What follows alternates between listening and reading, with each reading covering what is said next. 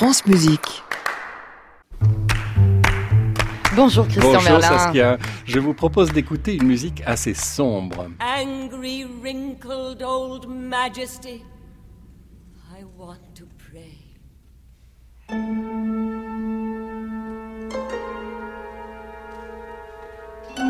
I want to say Kaddish.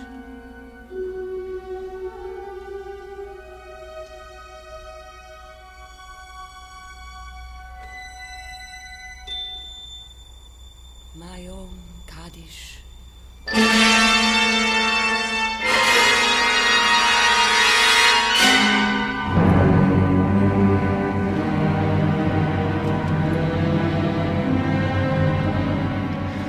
Cette musique avec une voix parlée très prenante, c'est celle de Leonard Bernstein, c'est sa symphonie Kaddish, comme on l'a entendu.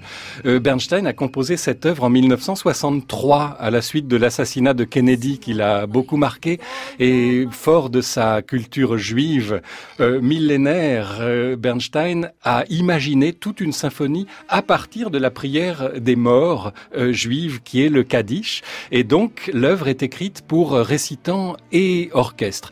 Cette œuvre va être donnée dimanche en concert euh, à l'auditorium de Radio France par l'Orchestre National dirigé par Yote Casado. Et euh, elle est donnée dans une version encore plus émouvante peut-être que la version originale, puisque c'est la version avec le texte écrit par Samuel Pizarre. Il faut que je vous en dise quelques mots, parce que c'est tout ce qui fait le, le sel de ce, de ce concert euh, exceptionnel. Samuel Pizarre était un homme merveilleux euh, qui a été le plus jeune survivant d'Auschwitz, de la, de la Shoah. Euh, il est devenu grand avocat international, conseiller de Kennedy, et il connaissait très bien Bernstein. Et en 89, un an avant de mourir, Bernstein demande à Samuel Pizarre de réécrire un texte sur le Kaddish, le sien propre, pour raconter sa propre histoire, parce que Samuel Pizarre a perdu toute sa famille euh, dans les camps d'extermination.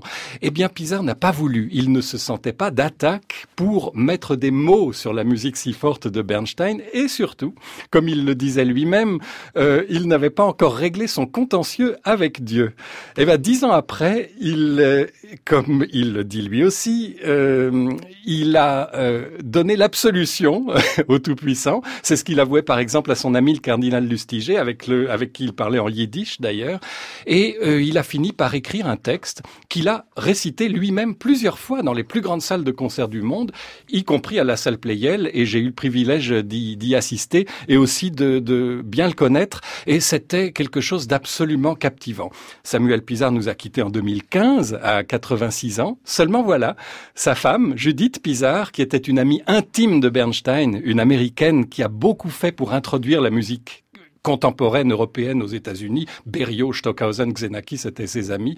Judith Pizarre, maintenant, a repris le flambeau et prononce le texte de son mari avec leur fille, Léa Pizarre, et ce sont elles deux qui vont être récitantes du concert de dimanche. Alors, je vous invite vraiment à écouter cela de manière très attentive parce que il y a beaucoup plus là que simplement de la belle musique et un beau concert. Cela parle à toutes nos fibres euh, émotionnelles. Ça raconte finalement euh, l'histoire de l'Europe dans ce qu'elle a de plus tragique, mais aussi de plus optimiste, parce que Samuel Pizarre a vécu très longtemps et en étant un homme positif et un homme d'action et d'énergie. Et je trouve très beau que sa femme et sa fille maintenant aient repris, euh, repris le relais. Merci Christian Merlin. Et le concert est à 16h, bien sûr, à l'auditorium de la Maison de la Radio ce dimanche. Merci, Merci Christian beaucoup, Merlin. Saskia. Bonne journée. À réécouter sur francemusique.fr.